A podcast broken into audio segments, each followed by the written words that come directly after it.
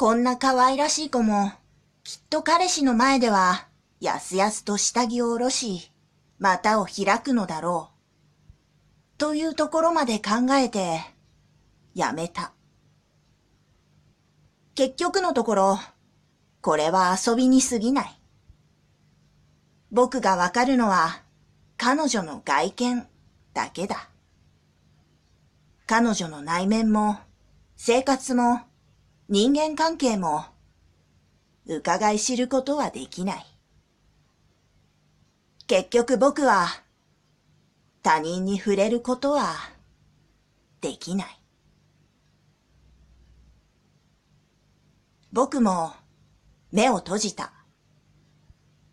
駅に着くまで一眠りすることにした。